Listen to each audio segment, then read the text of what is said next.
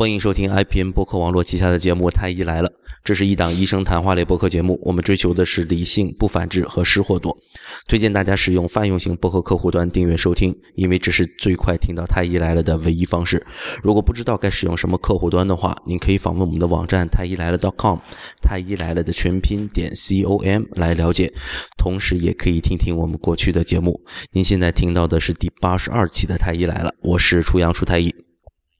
大家好，我是田吉顺田太医。啊，今天就是我和田太医两个人为大家主持这期节目。那这期节目呢，其实是因为前段时间在人民日报上面发布了一篇文章，引起了这个呃很多网友的一些反对的声音哈，很有争议。田太医，你看完这篇文章之后，你当时第一个感觉是什么？我当时第一感觉就是哦，因为这个这个写这篇文章那个那个那个记者，我是经常看见他替医生说好话。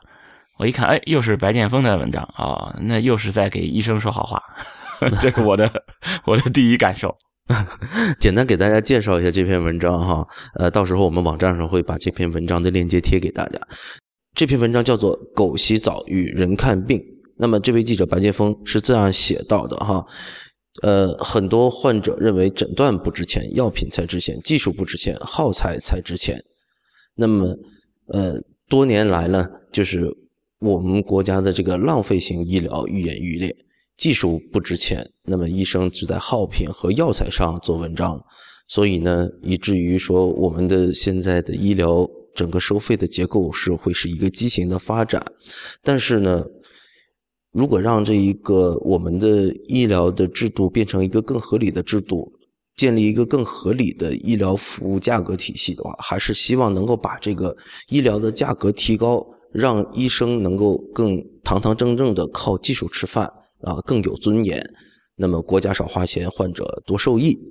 整个文章大概是这样的一个观点哈，但是啊。在这个人民日报的官方微博下面，哈，许多网友得出了的结论是，或者反映出来的这个情绪非常的激烈。我给大家呃随便读几个哈，呃，有些人说缺钱可以不养狗，难道钱少就应该连感冒都治不起吗？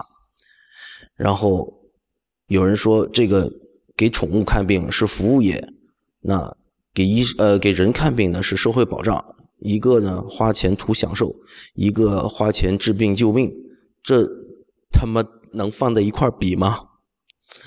啊，有人说这个医药费看起来涨得要比狗还要贵了，啊，总之呢，这种说法呢，基本上站在了这个评论呃微博评论区的一个占据了一个主要的一个舆论的导向啊，那很多的网友基本上都是一边倒的，就在骂这个人民日报的官方微博。说这些小编是不是脑残了啊？这个我们现在中国人民看病这个医药费还能再贵一点吗？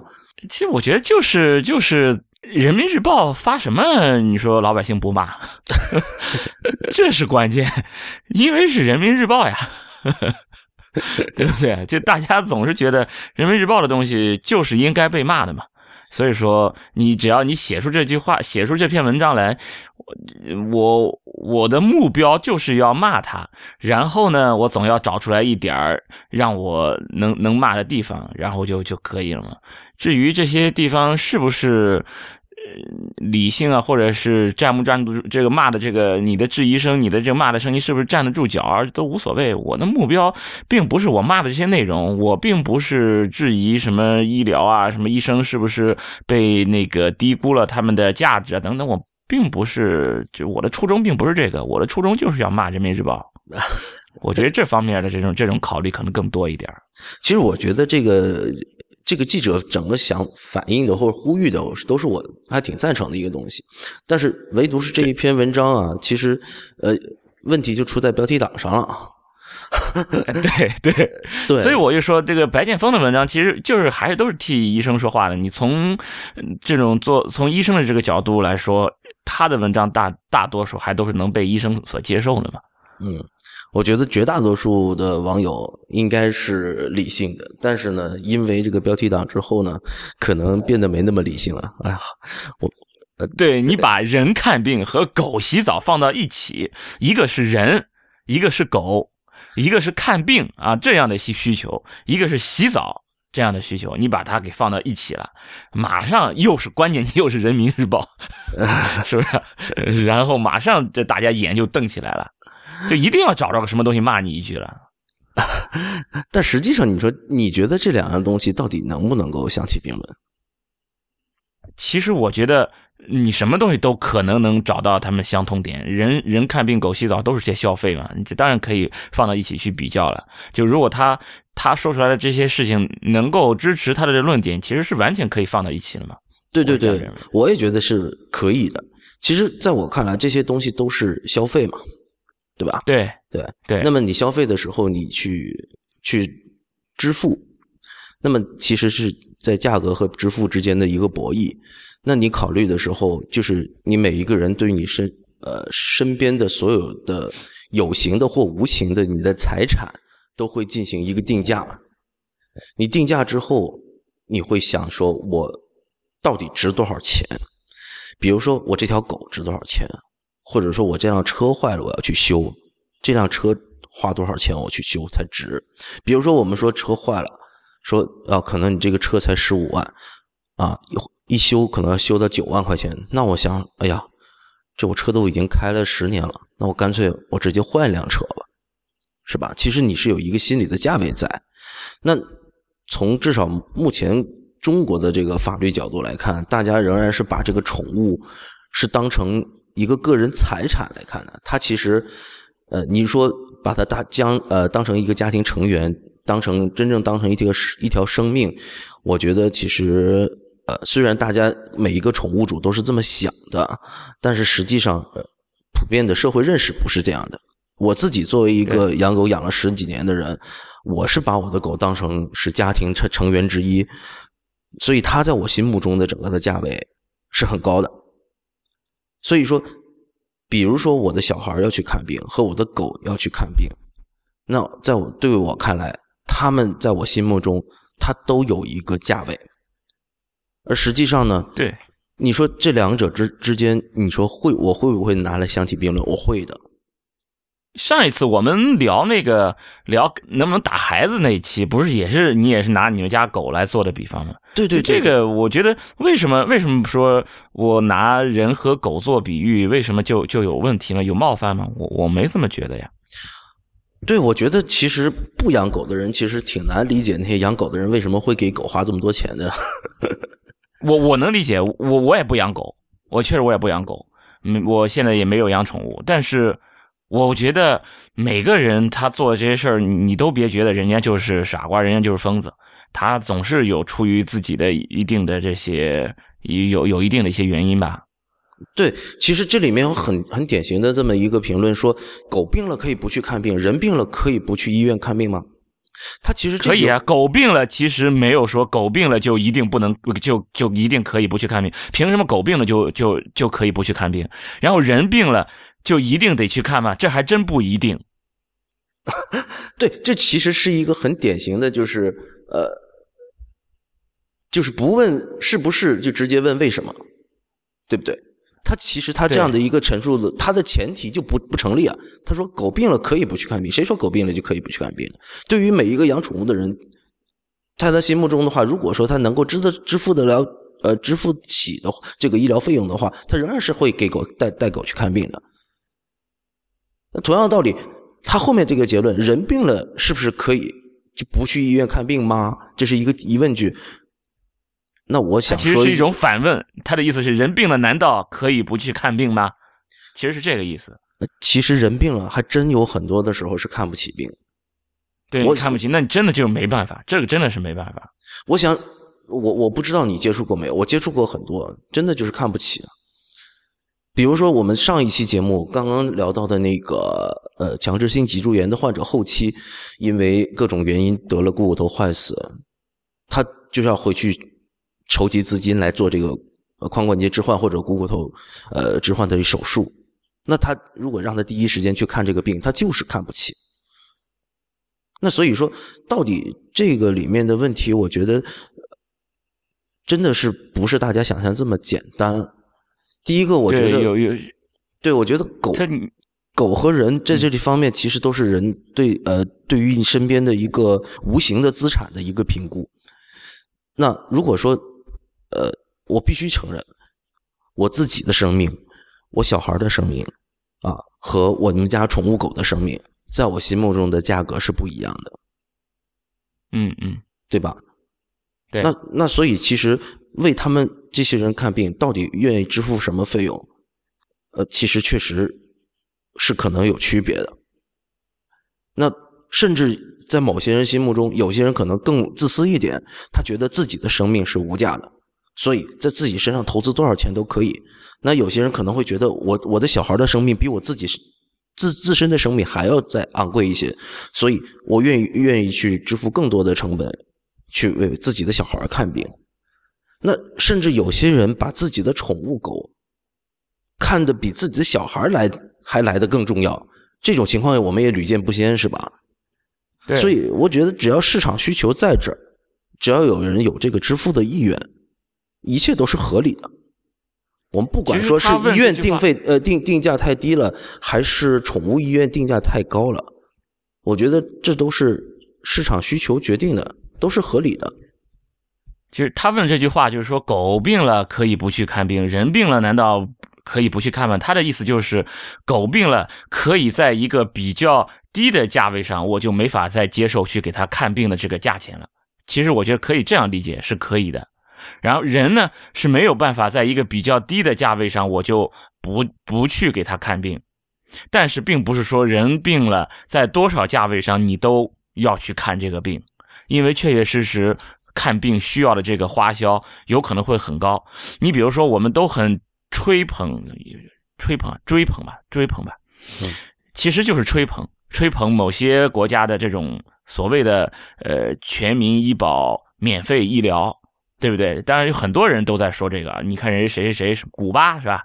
免费医疗，什么加拿大免费医疗，英国全全民免费医疗，都都在这么说。其实就是，对，你怎么不上天呢？是吧？就是你你不知道，你你你不知道，你就你就你就说呗。呃，比方说英国确实是全全民公费医疗，他们全民公费医疗，那是不是所有的人就都可以去看病呢？也不是，他们就是他们那个有一个部门就 NICE，他们这个部门就会去审核你这个人，如果你每一天的花销是多少来着？好像是一万英镑，我我我真的这个具体的价格我忘记了，他去审核，如果你是需要花销每天花销一万英镑去维持你生命的话。他们是拒绝支付的，就是你人病了，你可以去看，你自己花钱，我拒绝给你支付，我公费拒绝给你支付。如果你说我支付不起，我一天花一万英镑，我去支支支付不起，那么你就放弃吧，就这样。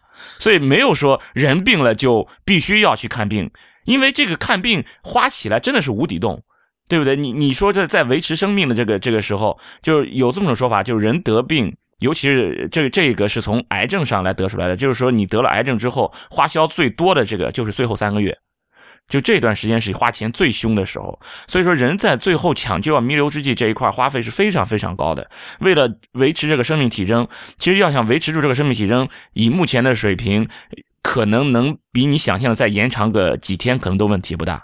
但是这个花销是非常非常高的。那你说这么一个花销，谁去给你支付？就是。可能呃，有些听众听过我们之前的节目，有些没听过。我们之前聊过很多关于在国外看病的事儿，比如说在港澳地区，在美国、英国，他们是确实是会比较有比较好的这样的一个医疗的补助，但是因为这是一个稀缺的国家的卫生资源，所以呢，你可能会需要排队很长的时间，是吧？会经历一个很长的预约的时间。我们很多的听众呃，在比如说在德国，曾经有德国的。呃，听众给我们写信是吧？有在美国的听众给我们写信，那么就他们会经历一个比较长的预约的时间，所以经常还有海外的这个留学生和已经在海外定居的人，他们会选择回中国来看病。那从这个角度，很多来来回来看病的。对，从这个角度我们来看，到底中国这个医疗价格真的是很贵吗？这倒不一定的。其实我们是在提提供的一个是性价比还蛮高的一个服医疗服务的。中国的那个人均医疗支出在全世界范围内都是都是算低的，嗯，很低很低的一个人均医疗支出，就是你其实人均花的钱，别管这个人均花的钱是国家给你花的还是你自己花的，就是摊到人每个人身上人均的花销是蛮低的。以以这个人均花销来看，中国目前的这个公共卫生的这些指标都是非常非常好的。你比如这些公共卫生这指标，主要是几个非常重要几个指标，一个是预期人均寿命，中国的人均寿命比美国可能也就年轻了一两岁。然后再一个就是那个孕产妇的死亡率，嗯，非常非常低，东部沿海地区已经达到那个欧洲就是中等发达国家水平了。然后全全国的这个这个水平也是明显高于和我们国家相同这种人均花费的这些国家，就这个这个水平。再一个就是围产儿死亡率也都已经达到蛮低的一个水平了。就是说中国的这个公共卫生这些指标。你你先别管它这些数据到底准不准，是吧？那我们全且认为它都准了，因为你说这个东西不准，那人均的这些有人均的这个花销可能也不准。就假设我们都以这些数字统计为准的话，那么以中国目前的人均这个呃那个人均的这种医疗花费来看，中国现在的这种公共卫生的这个成绩，绝绝对对还是能让世界刮目相看的。所以这个里面有一个概念的混淆，就是我们说医生或者说医疗收入，呃，医医疗收费涨价和你的人均的医疗支出，这是两个概念。我们是不是会能够认同这一个观点？就是我如果医院涨价了，你每个人的医疗支出就一定会增加？不一定的，其实。我其实完全是可以让医院把这个医院的定价降得更低，可是让你们每一个人花钱花的更多的。所以其实我觉得大家会现在呃，就是尤其是非医疗圈的这些朋友们哈，尤其在听我们节目的朋友，一定会就觉得哎，这个挺奇怪的。确实，中国现在是有这么一个问题。从表面上来看，这些医疗的定价是很低的，但实际上大家的。主观的感觉是，我为什么觉得看病这么贵？金太医，你有这种感觉没有？其实是你的这种主观感觉，我看病贵，原因是什么？是因为这些钱是从你腰包里掏出来的。这是一个关键，就是你的这种感觉，你的这个敏感性完全是取决于从你腰包里掏出来多少钱。如果这些掏出你从你腰包里掏的钱，呃，如果这些那个那个医疗花费是从别人腰包里掏的，你根本就没有感觉。对，就是这样。所以说，我觉得你如果说是我们之前谈论了保险，谈论在美国看病是吧？其实他们的定价是比我们更高的，高多了。对。然后我们讨讨论这个保险制度的时候，我们曾经说过，有些患者或者患者家属，他面对很高的医疗的这个费用清单的时候，他没有任何的压力，他会觉得这个没关系，因为保险支付，呃，保险公司来支付。另外一个问题，我想说的是，就是呃，我们呃，确实现在的医疗的价格定价偏低，而。在这个整个的医疗费用里面，并不是你能够看到的这些定价，就是能够决定了你最后的医疗的支出。比如说，这个在人民日报的这个文章里面，确实也提到了这些事情。因为对于医生个人价值的整个的评价偏低，所以呢，门诊的挂号费用和一些基本的诊疗费用定价是非常的低的。如果说医生按照这样的一个收入来实现自己的个人价值，实际上是很多人是感觉实现不了自己的个人价值的，那么这个时候他们就需要一些啊所谓的能够满足个人价值的一些产品，比如说他可能是在手术上或者在药品上可能会给一些额外的消费，让这个他的消费让他自己的消这个消费者，其实所谓的消费者就是患者，会将一部分原本不。不属于这个消费者需要消费的内容，转移到他的头上，这个情况我们大家都清楚知道。那确实可能之前的节目里都可能回避了，或者说是呃没有去讲这个问题。但实际上，我觉得呃确实是因为这样的一部分的原因，部分的医生选择了将这些额外的价值转嫁给了消费者，以至于会给。很多民众造成这样的一个印象，说哦，虽然看起来这个定价很高，呃，很低，但实际上我做个手术放个钢板，呃，好几万，然后放一个支架，一放翻三三四个，那这种情况我们也不否认，确实曾曾是存在着的，对吧？其实就是现在的这个消费。应该差不多，就是你比如说在公立医院，你开这么一次刀花的这个钱，差不多就是这样的。但就是这个怎么说，这个比例应该应该改变一下，嗯，就是更多的应该是支付给医生的劳动，就是医生为此而付出这种人力成本支付给医生，因为毕竟给你给你看病、给你诊断、给你治疗的是一个医生，你是买的这个医生的一个专业服务，他的咨询，然后他比如说动手。啊，他动脑子是不是啊？给你给你进行帮助，你应该为此而支付。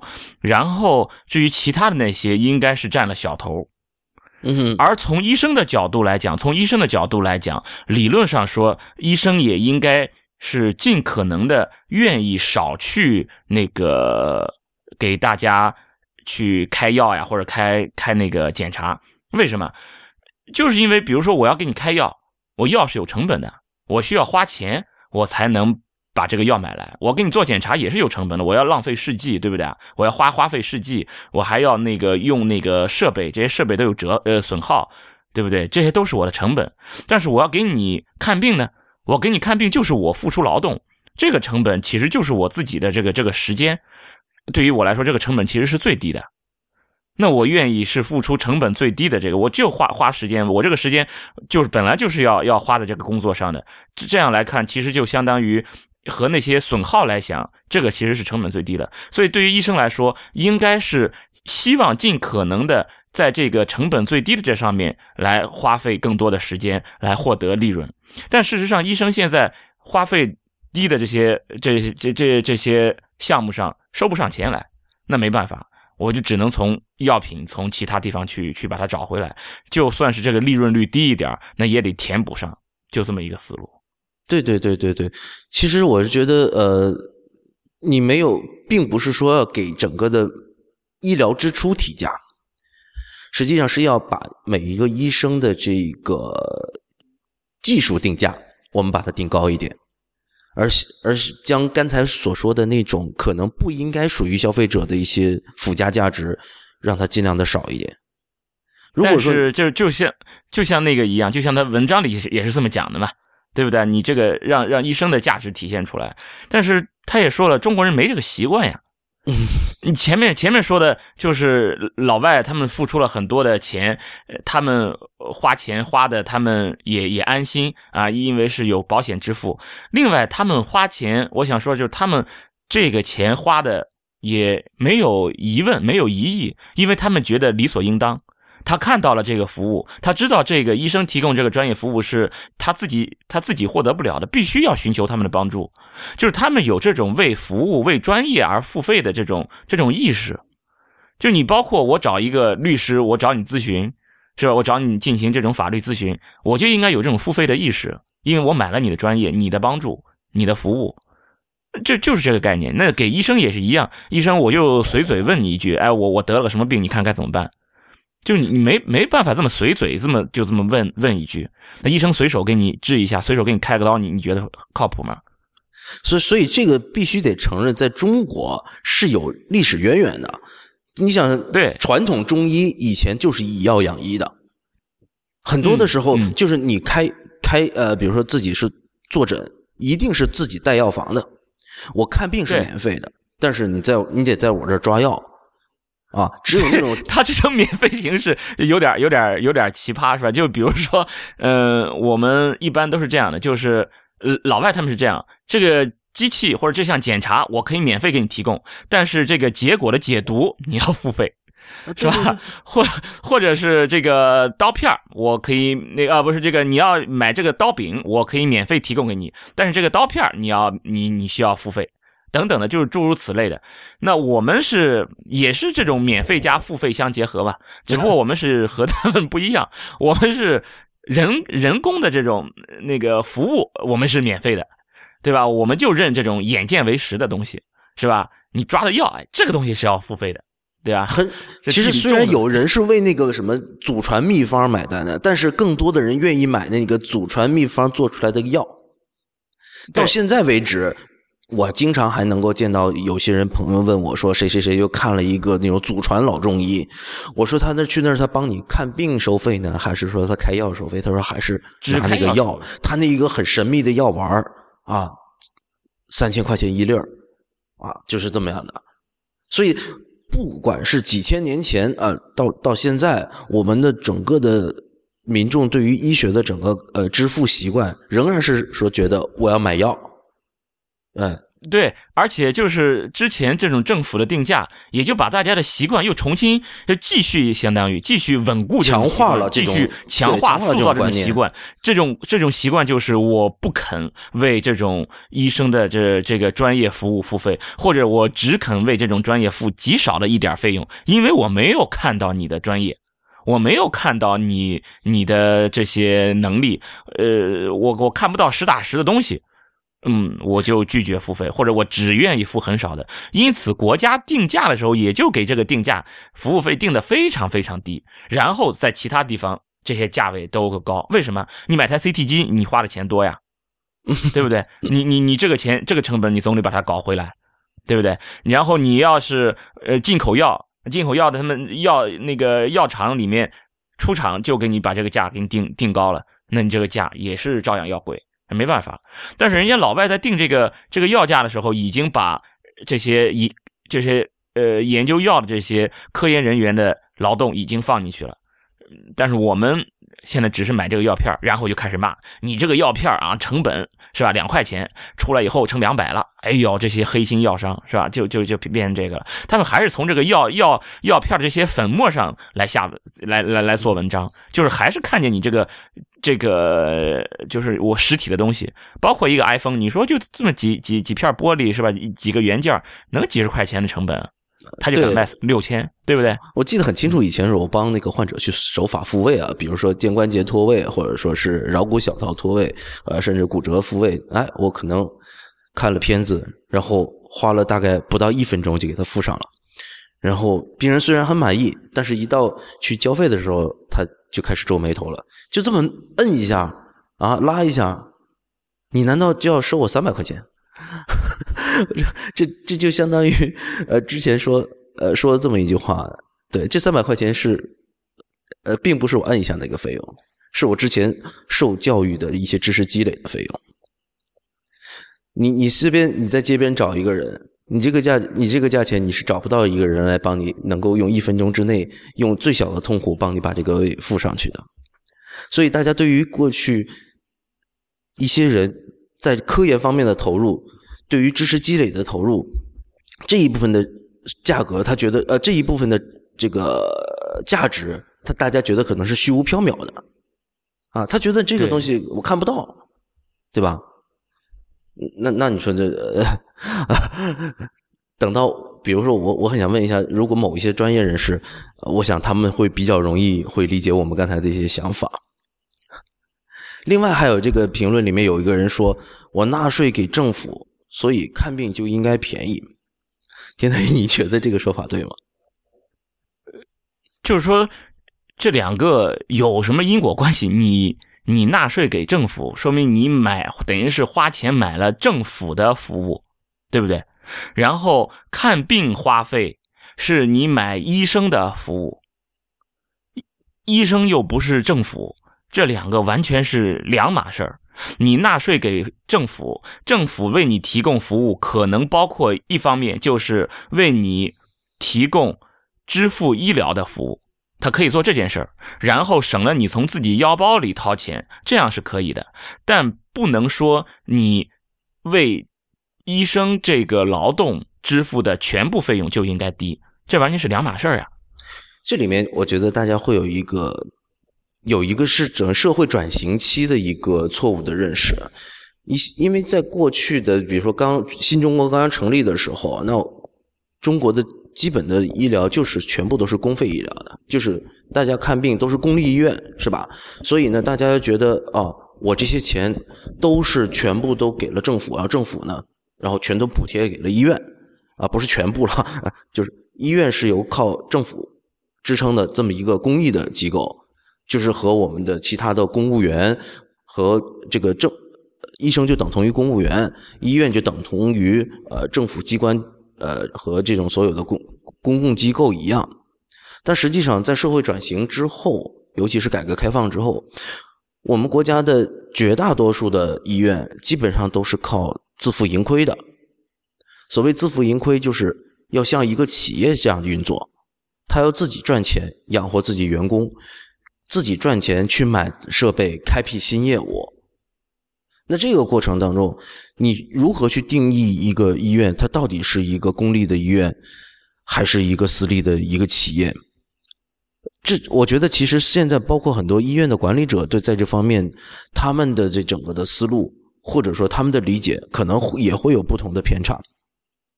一方面说，公立应该就是政府，就是说从那个叫叫叫什么，呃，管理上来看呀，就是你你你政府的还是对于这个医院具有主导权，那么就应该是一个公立的。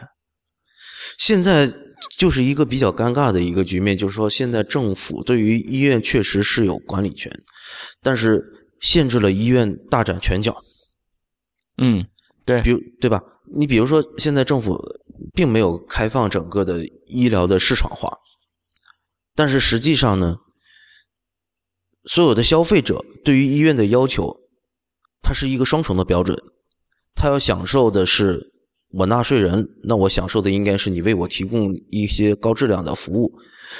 同时呢，他要觉得，呃，他拿他呃对评价医院的时候呢，他的参照系往往呢。他就会去参照一些一些所谓的一些公益机构，可是另外一方面呢，从医院的角度来看，它的参照系又是其他的一些企业或者是私立医院或者民营医院。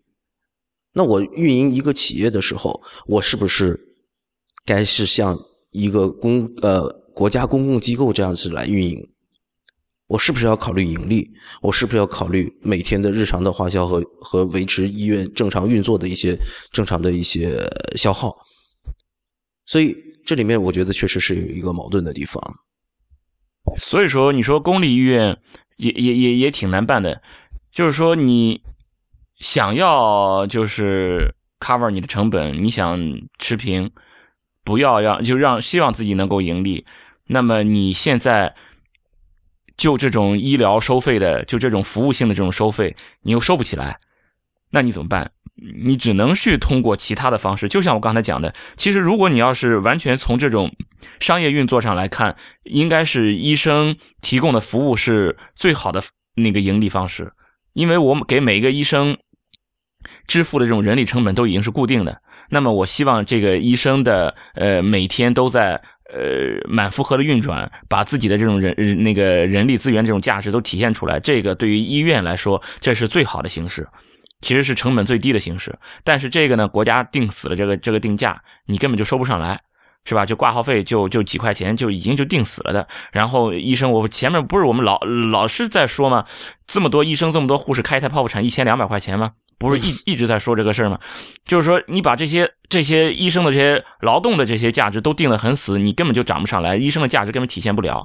那么没办法，他就只能从其他的地方去那个去找回来。虽然其他的成本更高一点，不过之前呢，国家也知道这样做的这这种做法就挺不靠谱的，所以给了个以药养医，就是有个百分之十五，是吧？有个百分之十五的一个差价，然后用这个药品的这个差价来补贴这个医院，就是说。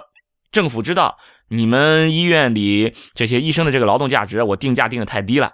那为了让你们能够活下去呢，我就给你们个以药养医，让你们呢进价，呃那个卖药的这个价价呢比这个进价呢可以提高百分之十五，这样你们卖出来的药来补贴你们这个收入。那这样有百分之十五的利润嘛，那医生就使劲卖药呗，对吧？反正我的这个，我给你开刀，我给你做诊断、做检查，这个反正这个收入太低。药呢都有百分之十五，那就卖药。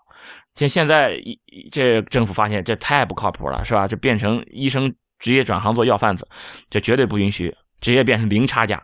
就是说你卖药是体现不了了，是吧？你只你靠卖药是补贴不了你这一块收入了。那医生就得问了：我自己 劳动，我啊，对啊，我这么多医生，这么多护士开的剖腹产一千二，是吧？然后又其他又都是零差价，是吧？我这要一块钱买进来，一块钱卖出去，那你说让我怎么生存下去？确实是很难生存的。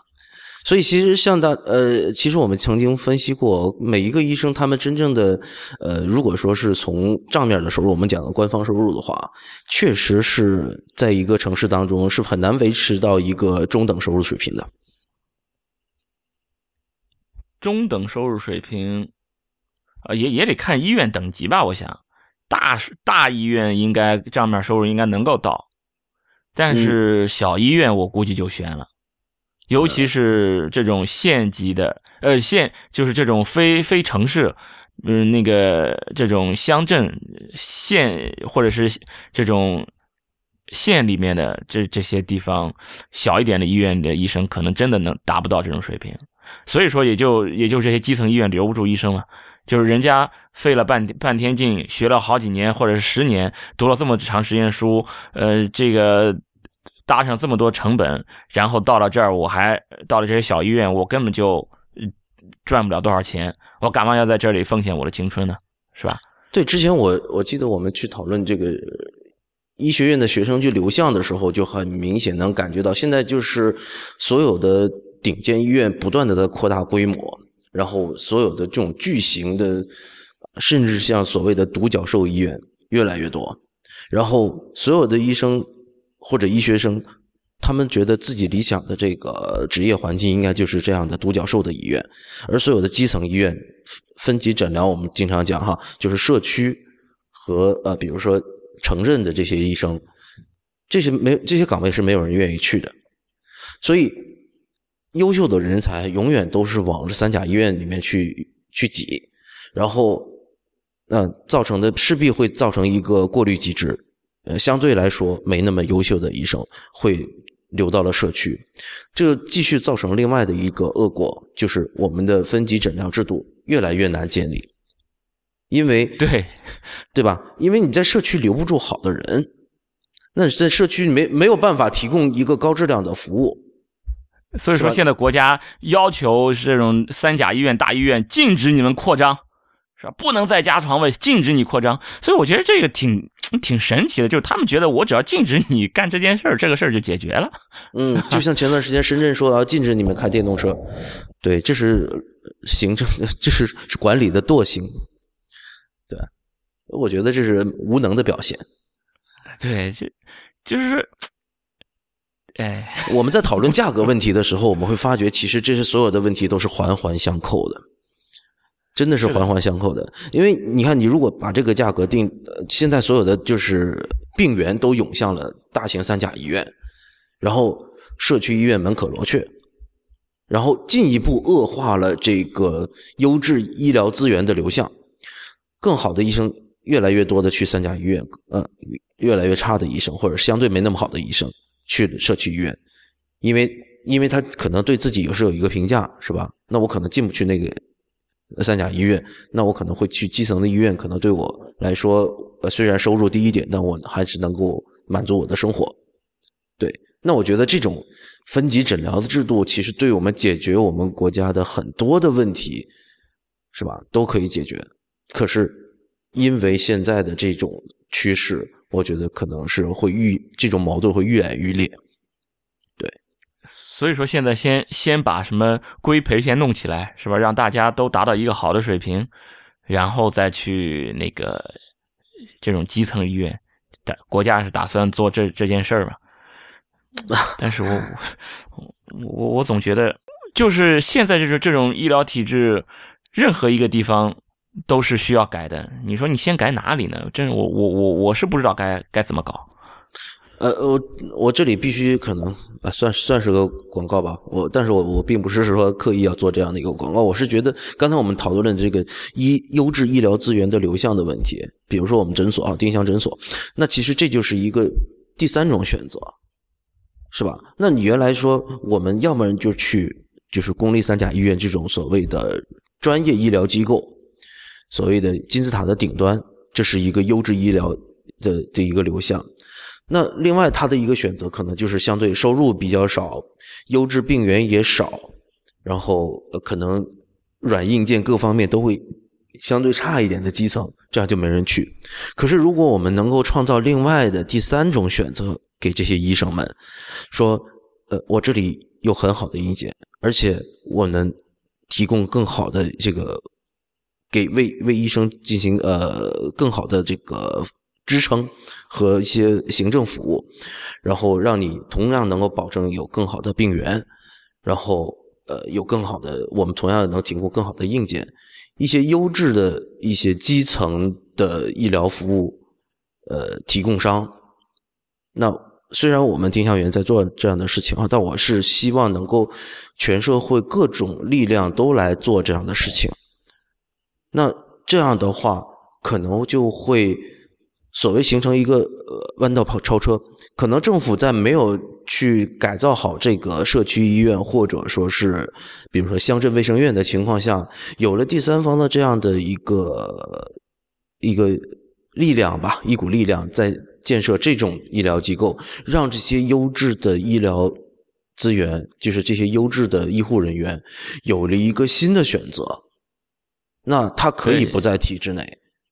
他可以出来体制外，对，其实是这样的，就是说这里其实就是一个一个怎么说成本的问题，就是你啊，你又给人家提供，又给医生提供很好的待遇，是吧？然后那个，如果你的这个收费还和公立医院一样，那你这个钱从哪里来？那你是不是就就只能说我比公立医院收费更高？那你如果你比收公立医院收费更高，那人家都已经说了，我现在公立医院我都觉得太贵，我都看不起病，那我你这我怎么能看得起病？你想，所以说其实田太田太，你今天去看牙了，对不对？对对对，你你看牙是在公立医院吗？不是，我是在呃私立的诊所。对啊，其实我们在口腔医疗方面，就是这一种力量就已经。呃，我相当成熟了，这样这样的一个第三方的，这个是一个民营的一个医疗的环境，所以就是说，牙医他就没有说我非得要去公立医院去上班的，对，就这一块就口腔科做的就就已经。呃，就是说，怎么说，就市场化做的比其他的临床就做的会好很多。然后我想说的就是，就是这种模式，就是你给医生支付的多，然后呃，就医生可以获得更好的收入，然后你又想让患者在这里支付的钱并不比公立医院更多。这种模式怎么能够持续的下去？我想这其实是有路子的。这个路子在哪里？就是刚才我讲的，公立医院的这个收费并非铁板一块。公立医院的整个这个收费的这个价格，其实就应该是你为这个整个就医所支付的价格，只是说它的比例不同。就是说，你比如说，我一共在这次看病，我一共花了一百块钱，其中呢，医生的这个劳动价值占了三十块钱。检查占了三十块钱，药费占了四十块钱，一共花了一百块钱。医生最终得到的支付三十块钱。那么，如果我把这个比例改一下，你最终还是花一百块钱，医生的支付占到了五十块钱，检查占到了三十块钱，药费占到二十块钱。其实你从患者这个角度来说，你并没有支付更多，还是持平，但是医生可以获得更好的收入。对，也就是说，这种模式其实是可行的。对对对，它是有有有这种可有这条路可以走的。那么下一步就是，哎，你让医生钱多了，但是你药给的少了呀，你检查给的少了呀。那你以前是做这么多检查，给这么多药能治好病的，现在我做这么少的检查，给这么少的药，那还能治好病吗？还能看好病吗？结果我们现在测试过，其实还是有效的，其实可以走得通的。为什么？就是因为之前在公立医院，其实大家已经习惯于一种以药养医的这种模式，就是说这种大处方，其实大家已经习惯了。如果你按照这种很明确的这种很规范的这种 guideline 去去规范你的这种诊疗行为的话，你完全可以去做用最最最最怎么说必要的检查，最最最最必要的药去治疗去诊断。那么你的这个花费是可以被控制下来的，就有可能被比你之前那那些检查和用药的这个花费可以少很多，但是并没有影响到你的这个医疗安全。这一块其实我们可以参考谁呢？可以参考美国。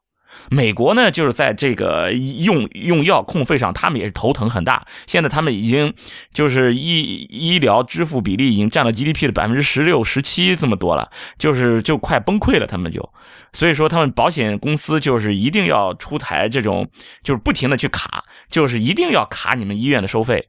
就是保险公司要跟着这些叫上一群这些医疗专家、医生专家一起去制定，你得了这个病。你必须最多只能查什么什么，如果你不是查这个，另外查的你就不能被保险被保险。如果你得了这个病，你还要再加用什么什么药，那么这个药我不给你报。你能够被报销的只有哪几项检查和哪几种药。他们之所以敢这么定，理由就是说这些就是你的最基本的，你只要用这些最基本的检查、最基本的药，你的这个医疗的质量并没有。降低多少？你多用的检查、多用的药，你的医疗质量并没有升高多少，这就是最基本的。所以说，美国现在制定的这些 guideline 已经完全可以被我们拿来借鉴了。千万别觉得他们什么什么人种问题，只要都是人，不是狗，你可以拿它的来来借鉴，借鉴过来就可以给我们国内去控费，然后把空下的这个费给医生，我觉得这事儿就可以有有希望解决。是，其实这里面就像我们刚才讨论的那个问题，到底如果说公立医院给医生的这个定价涨价了之后，是不是呃你的医疗支出就一定会升高？其实不是的，我们只是把这个比例改一下，对对吧？我们把这个整个医生的这一部分的呃付给医生的这部分的费用提高，而同时我们尽可能的去压低在检查和治疗和其他的辅助的。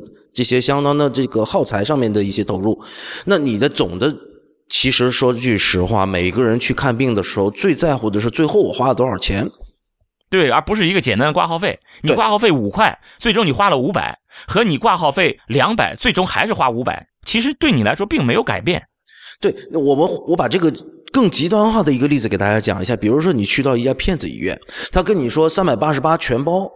是吧？免费治疗，而实际上之后他一定会想到其他的手段，让你从你身上压榨出更多的剩余价值。所以你你进去那个门挂号那一刻钱，其实根本就不代表你最后为这次医疗行为付出了多少。最关键的还是你最后一个总的医疗支出，而这里面的各种各种费用的占比就变得非常的重要了。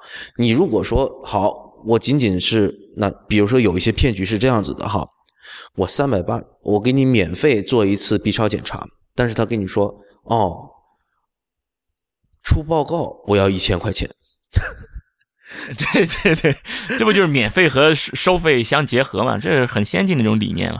所所以说，你千万不要以为说啊，我把这个呃定价定成什么样子，大家就会变成什么样子，一定到最后。是会让大家的这个需求会产生一个平衡，否则这个机构肯定会为运营不下去的。所谓的这些私立民营医院，他们无论他把定价定的多低，但是他一定会在你身上赚取更多的价值来保证它的运营。我并不是说他这种呃，我们不去去给他做什么道德的评价哈，但是呢，他最后他也是为了盈利。啊，那只不过说他用了一些大家不能接受的手段，或者说他用了一些所谓迎合大家的这种心理暗示的一些一一些行为，比如说我把这个你能够看得到这些价格都定的特别的低，但是有一些你可能看不到的东西，我可能会会隐藏的比较深，甚至比如说，呃，他让跟你说我这看看病都很便宜啊，每一个药。都很便宜，他把每一个医疗服务的单价做得很低，但是他通过另外的一种方式，把你的整个治疗时间延长，把你的治疗次数增加，能够一个月看好的病，他给你变成三个月才看好，同样他也可以在你身上赚取更多的价值。所以，对，所以说，如果医生要想从你身上赚钱。你跑不了，是不是这个意思？所以真的不要去太去纠结说啊，某一项服务到底是多少钱？而其实我们更应该关注的是，第一个，我们总的呃每每年为自己的身体健康投资了多少钱？另外一方面说，我花的这些钱多少钱是我花，多少钱是政府帮我补贴的，多少钱是保险公司帮我补贴的？大家最后总是会算这一笔账的，而不是说我拿到了那个，呃，我只是看到了你门诊的那个挂在墙上的那个定价单，我就觉得你贵，或者就觉得你便宜，也不是说你最后拿了一张啊结账清单。你拿这张清单来评价你这次的医疗收入，是吧？所以这个真的又是环环相扣的问题。所以这里面还是刚才讲到一个市场化的问题。我觉得市场化的这个事情可能需要我们更多的讨论了一下。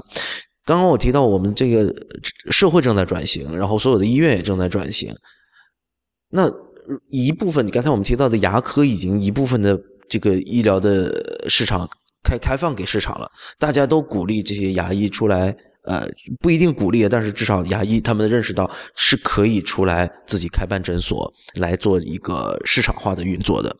可是，鉴于其他的专科，他们可能对于硬件的依赖会比牙科更强，所以他们市场化的步伐就会少一些。如果这个时候有更多的社会的资本介入，在推进整个的。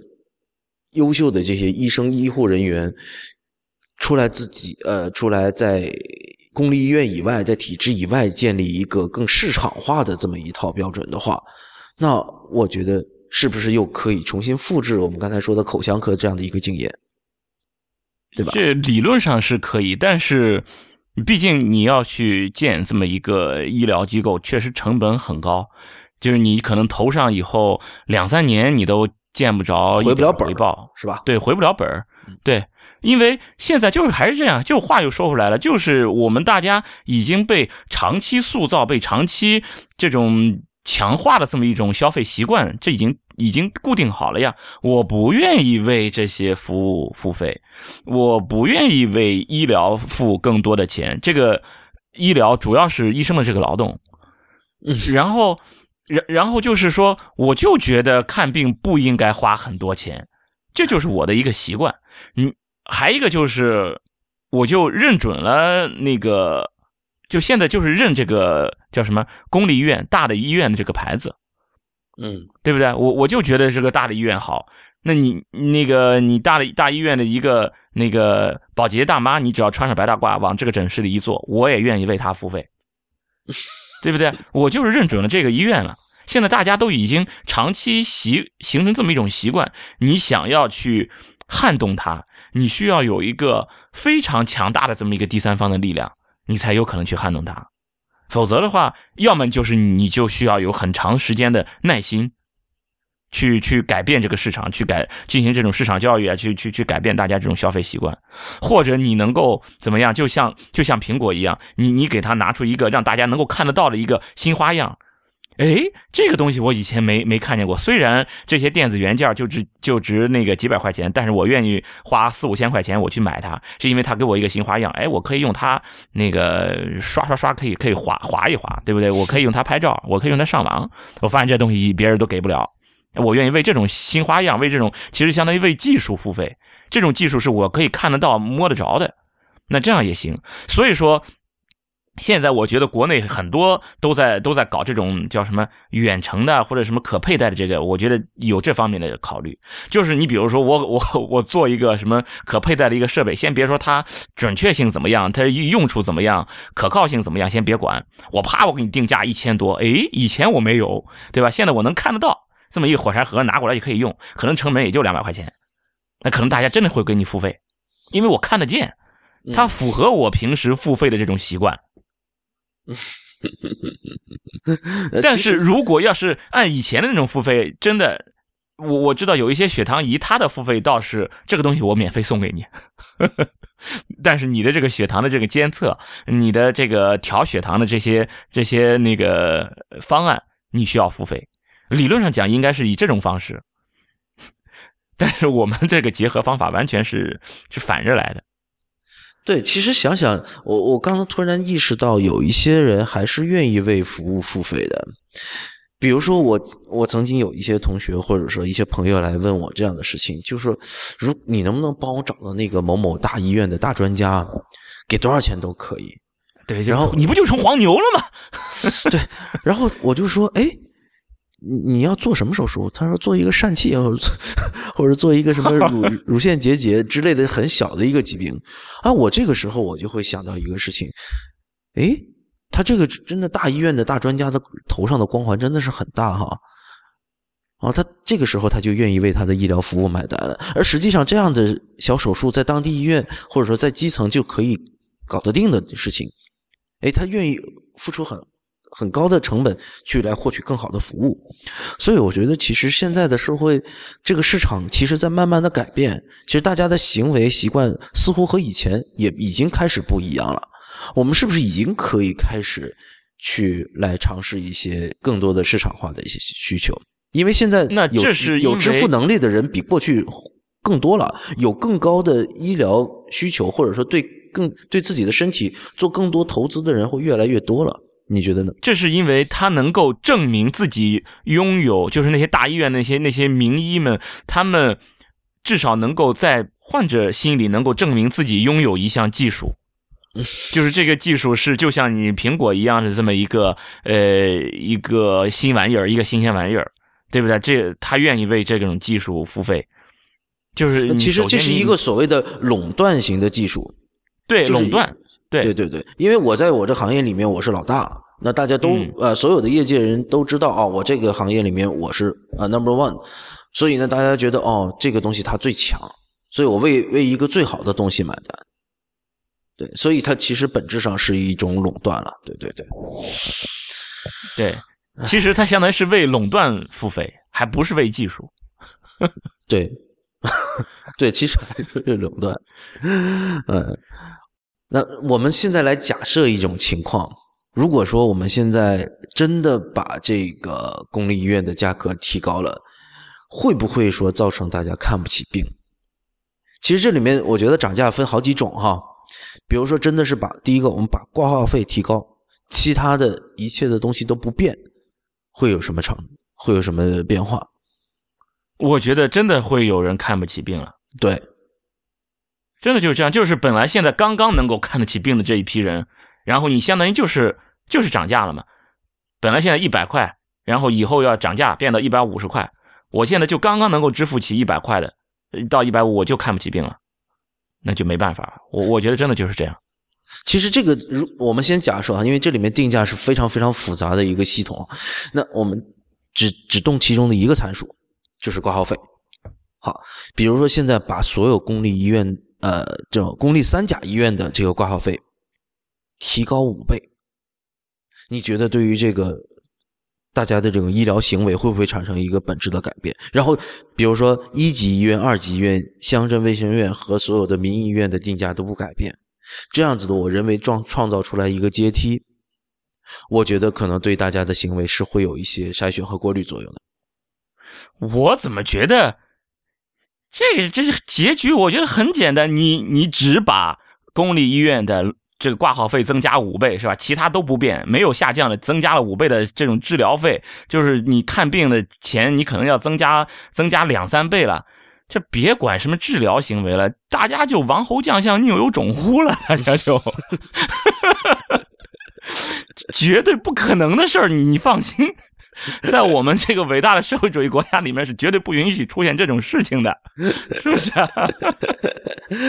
你还你还医疗行为，大家就全都是暴力行为了。我告诉你，那其实我们之前你看，其实很多问题我们在每很多期节目里都讲，其实市场已经帮我们在做这个事儿了。嗯。对啊，所有三甲这种顶级医院早就黄牛在帮这事儿黄牛党，对，他把这个挂号费早就何止三倍啊，早就我们把它就摆到明面上，对对啊。但是你不能把它摆到明面上，国家这个时候我可以通过打击黄牛来镇压你们王侯将相宁有种乎？如果国家出面做了黄牛，完了。那大家就不是骂黄牛的问题了，对不对？政府是不可能把这个骂声从黄牛身上转嫁到转移到自己身上的。所以说，挂号费这种这种这种涨法的，如果要真的要是这么涨了，一定会伴随有其他的配套措施的。对，所以刚才这个是一个非常粗暴的一种假设。另外的，其实稍微合理一点点的假设，就是要动动另其他的参数。比如说，我一方面把挂号费和医医生这种服务的费用提高，另外一方面呢，我去严格管制各种大处方和这种所谓的不合理的医疗附加服务的行为。一方面，我将你的这个人力成本和技术成本这个这一部分的补偿提高。另一部分，我严厉打击你各种所谓的呃贪污腐败行为。那这个时候，我觉得可能对于医生的行为会有一个规范，而实际上整个的医疗费用可能不会太有太大的变化。当然，这前提是非常理想的实现，而这这个理想的实现其实是非常非常的困难。就是说，小范围的试，我觉得还是很有希望的。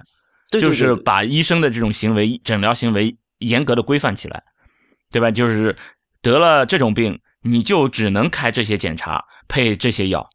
如果你要是开了其他的检查，配了其他的药，你需要付出代价。就是在小范围的小范围内，我觉得是有希望的。但你说要在一个全国范围内这么推行，它的这种质控可能就是一个很很很大的一个困难。对对对对，我觉得确实是可以在一些城市或者一些医院里面先去试点。我想现在其实有很多的嗯管理上比较先进的医院已经在逐渐的在走这样的一条道路了，但只不过很可惜的是，他们做的更多的是严格规范医生的行为，但并没有把 并没有把医生的这个服务的这个价格提高。对。是吧？然后又别扭又拧巴了。对你，你你你发现没有？其实大大的教学医院里面，就越来越往这个方向去发展。对对，这有我我之前的医院确实是这样，就是就是有一点，虽然我我能够在我之前的医院里面，我感觉到各种各样就是公立医院带来这种各种各种别扭，但是有一点是必须要承认的，它确实很规范，这一点是必须要承认。对。对，这这个这个是没有不不能没法黑的，这个是你不能黑他这个，就是你可以黑他官僚是吧？你可以黑他这种效率低下，你这个都都随便黑，但是规范上这个没法黑，真的是做的很规范这个。所以说这个事情确实，我也我也明白，卫计委确实挺难办的。哎呀，我瞎操什么心呢？就是真的卫计委，人人也不一定非得是学医的在就在上面管你，对吧？这个确实，我们要要刚才说两个参数是吧？我们动了一个参数，另外一个参数不动，你看就变成教学医院呃教学医院这种行为，是吧？如果对，如果说只只升价不规范医生的行为。那好了，就莆田系嘛，对对，那就是莆田系，对，所以这两个真是要两手都要抓，一边要打击，一边就要要要给糖吃，啊，这两件事做起来，啊，没有一件事能，呃，那么好做的，对，所所以说，这这事也只能是从小范围的，我觉得就是先先先先搞起来，是吧？一一部分人先去摸石头，嗯。另外一方面，我我们再想一下，多动几几个参数行不行？比如说，把这个，我们真的是把这一部分的的费用给提高，然后，哎呀，就是加大保险，是吧？对啊，就是我们刚才讲到的，就是大家在乎的是一个呃，最后自己花了多少钱嘛？啊，对。对吧？其实上次跟润华聊的那个事情，我是觉得是一个一个新的一个发展的一个模式或者一个方向，就是说，我现在你不是每每年都给我们交医保吗？我拿这个钱去给你购买更好的一个医疗服务，或者说能提供更科学的一个呃保险的一个规划，所以让大家在这个保险方面会有更多的安心。我把整个价格提高了。啊，整个的你总的这个张出院的这张收费清单上总价，比如说翻了一倍，但实际上你自己从自己腰包掏出来的钱和原来一样，或者甚至更低了。这个时候是不是大家就会觉得，哎，好像也能够接受呢？嗯，那你有没有听上呃有有没有看上一期呃我们放出来之后大家的评论呢？呃呃，评论我看了一些，我看了一些，对，有有有人就说我们是软文嘛，是吧？啊，真的就是对，真的就是我们去改行卖保险了，就大家对于保险的信任度明显很低嘛。对啊，你个卖保险的，是不是、啊？然后你又在这扯卖保险的事儿，你怎么就知道我们改行用用保险、用第三方保险的这种形式就是一个好的出路呢？就大家也没有买保险的习惯呀。对啊，其实这个，其实我刚才现在讲的这种情况，就是现在一些所谓的欧美国家在在实行的这样模式。是的它确实，他们在他确实这张账单是非常贵的，对对吧？那他其实，但是整个在全社会去做这样的一个保险的一个意识的提高和做这样的知识的科普，然后大家越来越会，他对于我们这个身体健康这个财富的投资，换了一个全新的概念。我并不是说等到看病的时候我才去投资，那我可能在在自己没有得病的时候就提前开始这种投资。那总的来说，可能自己在医疗方面的投入可能是跟过去持平的一个水平，但是在面临这种困难的医疗呃，就是高额的医疗账单的时候，就不会变得那么焦头烂额，是吧？这个是不是又是一种新新的方向，或者说是大家努力的方向？其实你从，但是你如果换另外一个角度，也挺奇怪的。我完全可以说，你看，你你们俩都是医生是吧？两个太医都是医生，或者至少是医生背景，嗯至少是为医生说话的，对不对？嗯你们这样，医生的以医生的身份去吆喝买保险，最终还是让我们这些老百姓去买了保险，还是花了我们的钱，最终是让医生的腰包多起来嘛，鼓起来，就是最简单的，医生看病是吧？病人付钱，对吧？医生的收费只要高起来，那这钱从哪里来？我不管你是通过什么什么保险，还是等等等等，那最终这钱从哪里来？嗯它总总是有一个来源的嘛。你只要是医生的收费高了，那么呃，这这这呃，病人的付费不就不就高了吗？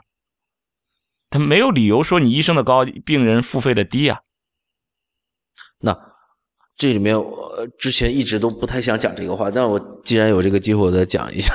那刚才我们讲的，对，我也不管什么政治正确不正确了哈。这这这这个事儿，这个事儿你逃不开，这就这个呃这个真的逃不开，因为我们刚才讲到，就是说有一些那现在的现在的目前那种情况，就是首先医生的价值被低估了，那么医生觉得要满足自己的价值，要给患者提供更多的高溢价的这种附加值比较高的一些多余的医疗服务，或者说是医疗产品，那比如说是多余的药品啊，多余的医疗器械，这个产业里面是养活了一帮人的。